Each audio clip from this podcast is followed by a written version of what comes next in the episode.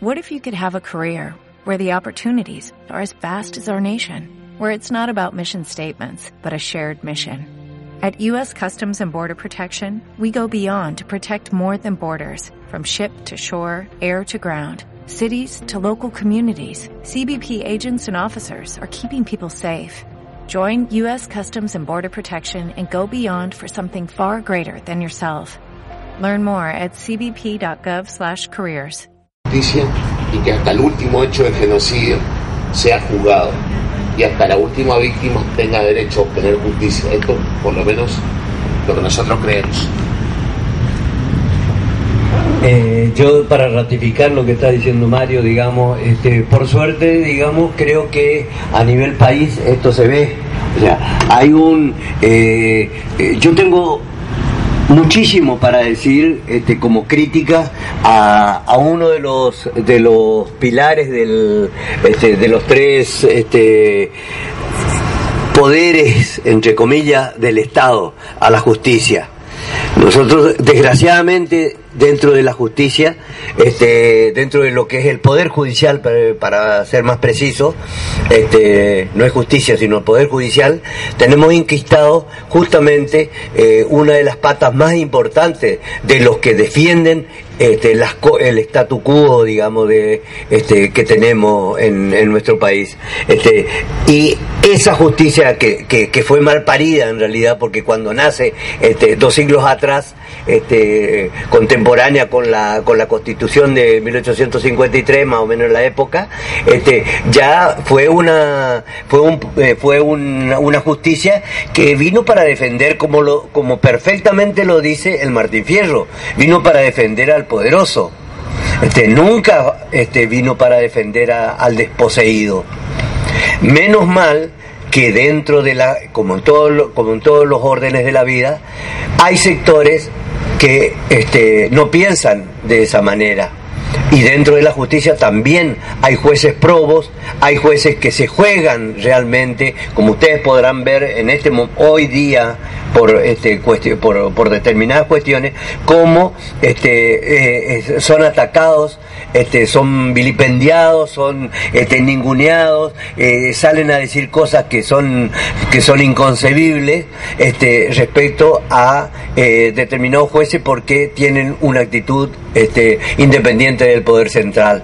Entonces, este, eh, eso me, me gustaba, se- me quería señalar porque por suerte nosotros acá en el Chaco tenemos este, un sector de la justicia este, que eh, justamente piensa eh, de la misma manera que pensamos lo que consideramos este, que eh, memoria, verdad y justicia es una opción eh, verdadera, digamos, para nuestro, para nuestro, para nuestro país. Y que realmente las cosas van a, van a tener este, trascendencia en la medida que tengamos memoria, verdad y justicia.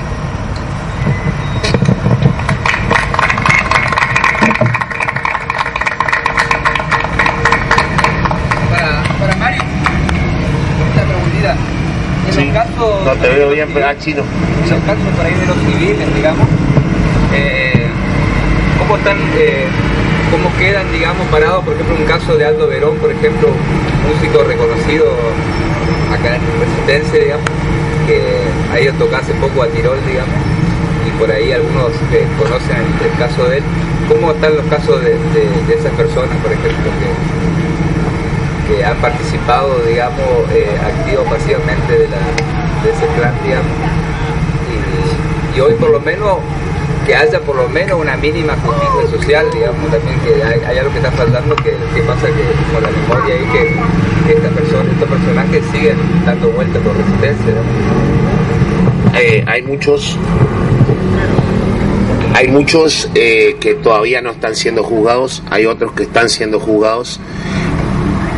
En muchos casos con los civiles a veces la prueba es un poco más difícil de probar la participación de civiles que de probar a alguien que está dentro de la estructura.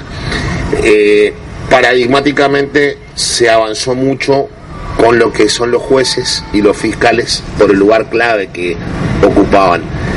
Pero tenemos, por ejemplo, de los del batallón 601, que hay una causa donde se está investigando la participación de Batallón 601, una en Buenos Aires que es nacional y una investigación acá.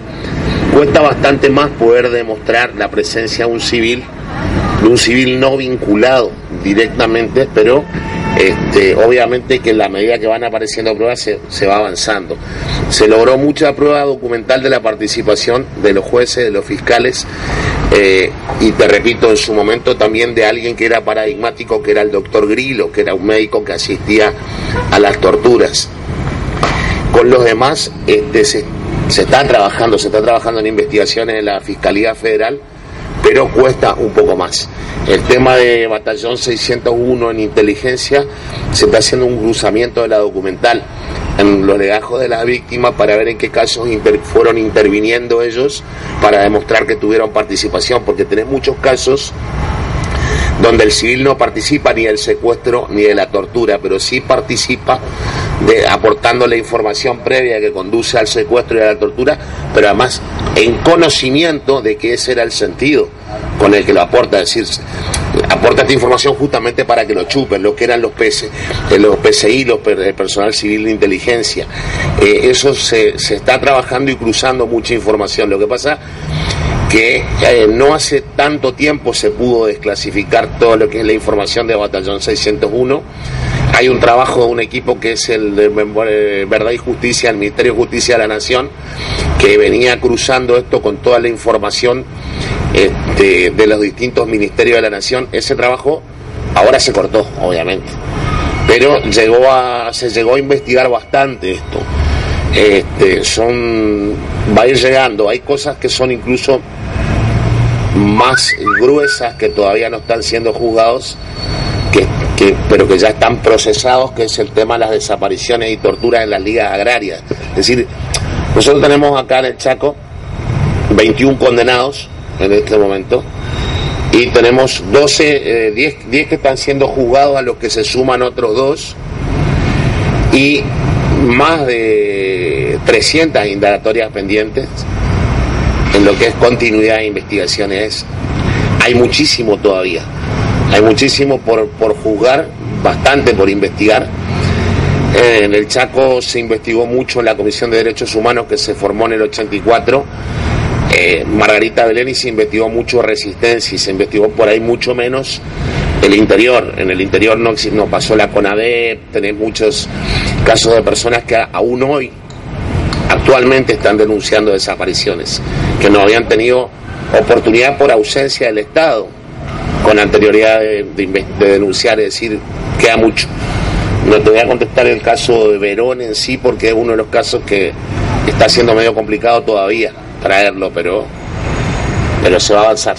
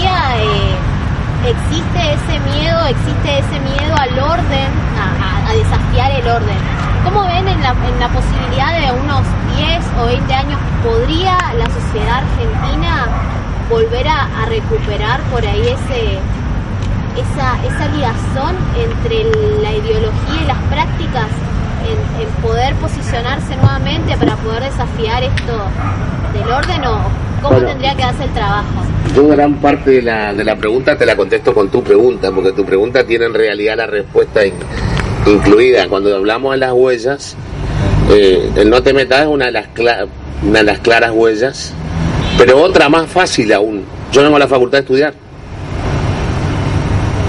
Eh, no vengo a enterarme qué le pasa al otro, O sea, la, la, fractura de todo lazo solidario es básicamente una de las, de, las huellas más fuertes de la dictadura, el pensar en el que el individuo se debe salvar de por sí solo en una sociedad que no se salva.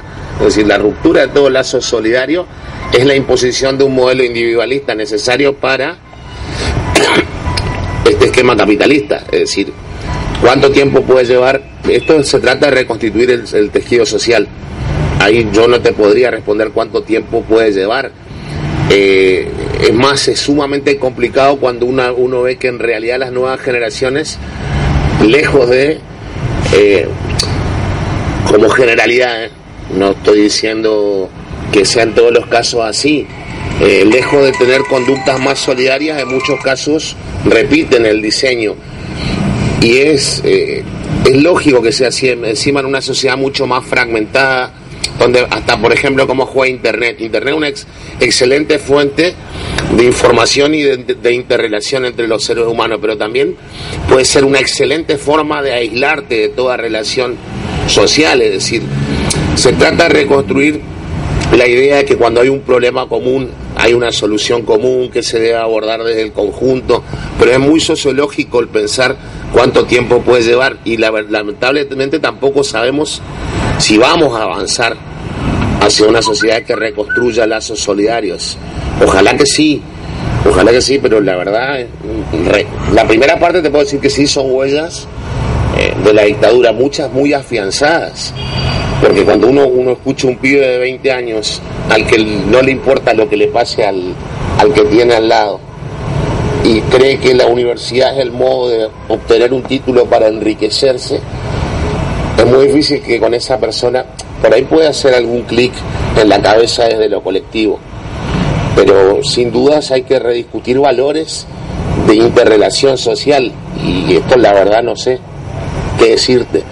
Creo que el ejercicio de la memoria y poder contar que había una juventud que soñaba de un modo distinto y que esto valía la pena y que vale la pena soñar distinto y después son en, las prácticas. Qué sé yo, cuando ustedes discuten por ejemplo, ¿por qué tienen que tener una reivindicación estudiantil? No olvidarse que estudian en una universidad pública sostenida por, por los obreros, por los impuestos de la gente, que también eso les genera un deber de reciprocidad hacia la sociedad, qué sé yo, hay muchas herramientas que se... Pero no tengo, ojalá tuviese la respuesta para darte, pero realmente es, es sociológico el tema. Eh, porque la, fractura fue planificada. Ahora, ¿cómo salimos de esto? No sé, debatiendo y haciendo memoria y poniendo objetivos en común, me parece. Me parece. Tampoco estoy tan seguro que sea eso. Yo diría que este tipo, esto que estamos haciendo es importante hacer. Este, no es lo único, obviamente, no es lo único, pero esto aporta en buena medida, este, que es lo que señalaba Mario, digamos, el recordar por qué, este, eh, el, el, el, llegar a, encontrar la diferencia que nos vendieron de que este, eh, los compañeros peleaban por un boleto estudiantil en la noche de los lápices y por eso los matan, a llegar a comprender de que ese, esos, esos chicos con esa edad que tenían, este, que no, que no llegaban por ahí a la edad de ustedes o andaban por la edad de ustedes, tenían un altísimo grado de compromiso con un modelo de país que, que querían, tenían un proyecto político y por el cual estaban peleando y no era solamente el boleto estudiantil, eso es importante llegar a comprender de, de, la misma manera que este, eh, uno en, en, en, en, cualquier orden de la vida puede llegar a aportar justamente este, eh, a, a, a, lo colectivo, digamos. En la medida de que uno cree que se salva solo, y bueno, no hay mucho para hablar. Pero si, si creemos de que podemos tener y nos merecemos un país mejor, bueno, esa, eso, eso hay que construirlo. Este, está perfecto entender entender es fundamental y después hay que trabajar eh, hay que trabajar mucho sobre eso el, eh, cuando cuando se puso ese monumento que está ahí atrás que lo ven ustedes de espalda que es de ladrillo de ladrillo a la vista, digamos. Ah, del otro lado tiene una placa que se puso este, en los años 70, digamos, este, en relación a un estudiante que en aquel momento este, había eh, perdido la vida justamente en las luchas sociales, en las luchas estudiantiles, este, que este, Cabral. Este, y eh, eso, este, cuando eh, pusimos ese, ese monumento ahí, bueno, esto era este, una cabecita al lado de la otra, digamos, y no podíamos mirar el, monumento por, por, la cantidad de gente que había. Este, pero son cosas que eh, no, no, no, se producen de la noche a la mañana ni, ni, ni, porque, ni porque de alguien de arriba te dice hay que hacer tal cosa, sino que es una cuestión de que uno asuma un compromiso, digamos, de que uno piense de que se puede hacer algo mejor. Este, bueno, y eso está en lo, por eso digo en lo cotidiano, porque desde pensar, eso, eso que le, decía yo que a nosotros nos pasaba, que qué modelo de, de arquitecto queremos para nuestro país. cualquiera de ustedes que son estudiantes universitarios se puede plantear, este, cualquier, los que estudian ingeniería, los que estudian arquitectura, los que estudian eh, de ciencias, este, que, humanidades o economía o lo que sea, digamos. Este, cualquiera se puede plantear y bueno, hay que buscar, hay que buscarse, hay que olerse, hay que aprender a olerse, digamos, y juntarse, a mucharse y a remangarse, como dice el chamamé.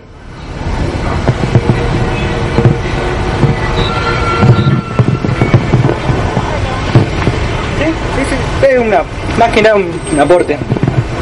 ¿Qué tal? Primero agradecer la presencia por dar su tiempo y compartir parte de, sus luchas y su actual compromiso por el encarcelamiento de los genocidas.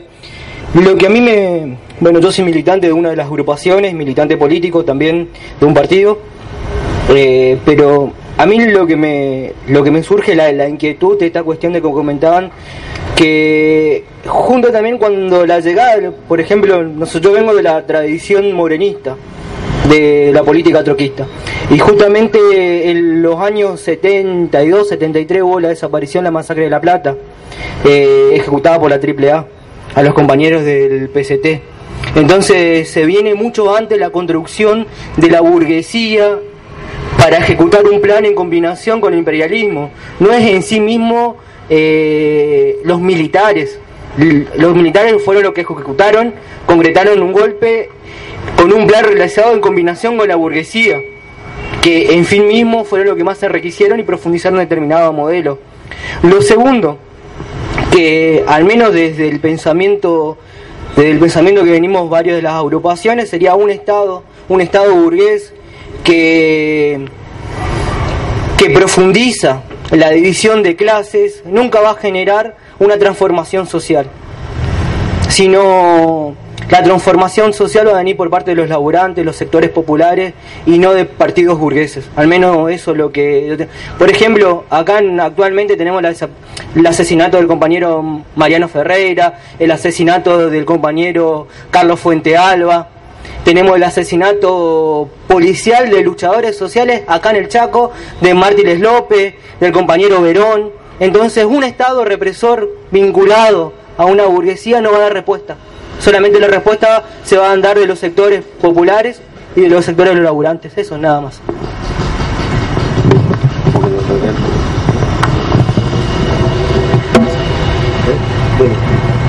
Eh, yo quería, eh, si vamos a ir cerrando, digamos, salvo que hayan quieran hacer alguna otra consulta, yo mientras miro el, miro la página. Este,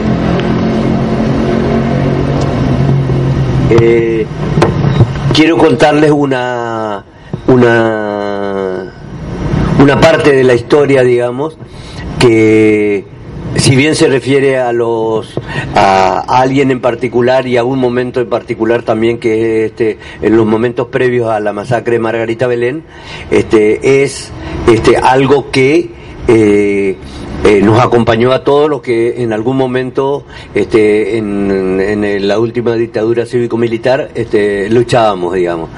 Y este, eh, no, no, no, no, eh, claro, Este, el contexto es que el 13 de diciembre se produce la masacre de Margarita Belén y la, la tarde antes este, eh, sacan a los compañeros de distintos lugares y los concentran en la alcaidía de policía en, en Villa Barberán, acá en Resistencia. Yo estaba en la alcaidía en ese momento y a los este, y pude eh, participar eh, eh, oyendo las cosas que le hicieron a los compañeros antes de llevarlos a la masacre de Margarita Belén, que nosotros decimos que los llevaron a, a muchos, los llevaron ya muertos.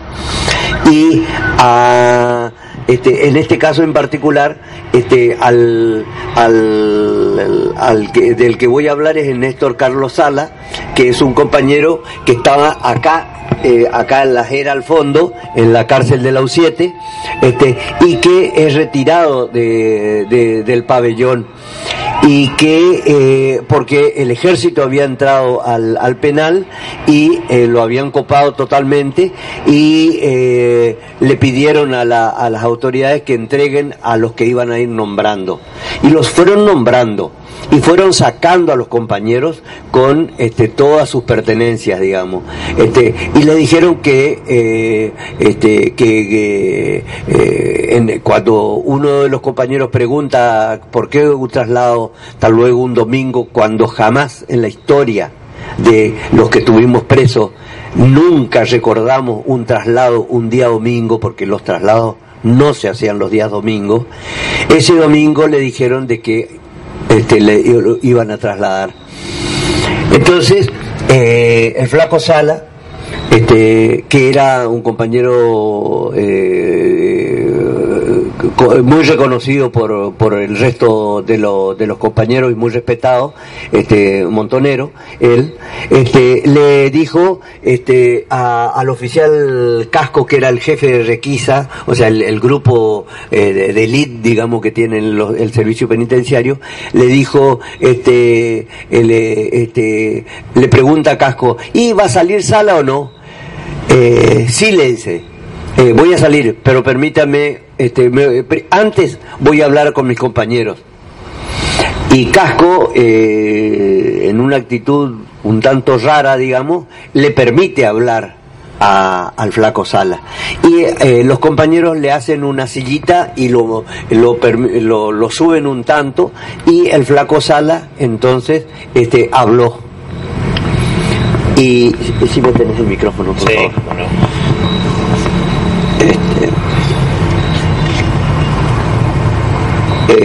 Eh, eh, leo un poquitito, eh, perdón, eh, voy a sacar, este es, mi, este es un libro que escribí yo, se llama Memoria de Ratón, pero lo que voy a leer es una, transcripción que hago de otro compañero que estuvo ahí en el lugar. Yo repito, estaba en la alcaidía, ahí estaba Jorge Gile, que escribe el libro Allí va la vida, y él cuenta lo que al lado del flaco Sala escuchó. Los compañeros sabíamos que, que esto iba a ocurrir. Éramos conscientes de que vendrían a buscarnos un día para matarnos y que el día era ese domingo. Que él, el flaco Sala, no se iba a morir con la culpa de provocar el asesinato en masa de los compañeros presos por negarse a salir y que por lo tanto él iba a salir. Porque en ese instante eh, hubo un conciliábulo, digamos, eh, un cruce de opinión entre los compañeros y muchos de los cuales dijeron no vamos a salir vamos a, vamos a vamos a trincherarnos acá y no nos este, si nos sacan que nos saquen muertos y entonces el flaco dijo no porque nos van a matar a todos y nos van a sacar igual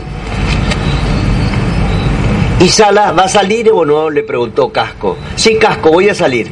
Déjeme un solo minuto para despedirme de mis compañeros Apúrese, vomitó aquel oficialito que seguramente ya sabía el destino final de los compañeros. Hicimos una silla de brazo y el flaco subió a ella para hablar y habló para todos y para siempre. Néstor Sala dijo algo así, compañeros, sé que nos sacan para matarnos. Es mentira que es un traslado. Eh, y si lo es, es un traslado a la muerte. Pero quiero que sepan que moriré de pie, peleando como pueda a los mordiscones si estoy atado. Todos los que hoy nos sacan de la cárcel, los que están aquí dentro y los que esperan afuera, son culpables ante la historia. Culpables de la miseria del pueblo y culpables de nuestras muertes. Solo quiero pedirles que cuenten de esta matanza a mis hijos, cuando ellos tengan edad de entender qué pasó en la Argentina de estos años y a mi compañera cuando puedan verla. También les digo, compañeros, que de nada vale este sacrificio nuestro si ustedes no siguen peleando por mantener viva la memoria popular. Por eso, cuéntenle a nuestro pueblo por qué nos asesinan y por qué decidimos morir de pie. Chao compañeros, cuídense, libres o muertos, jamás esclavos.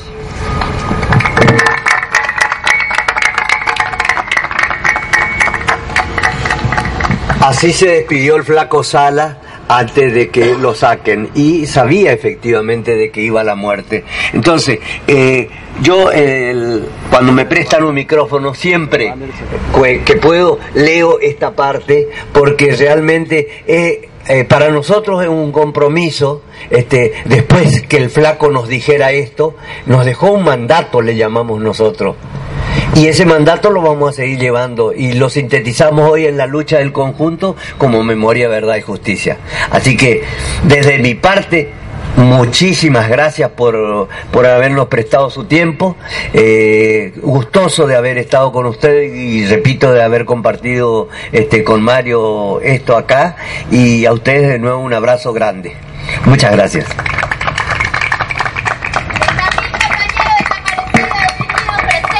Ahora y siempre.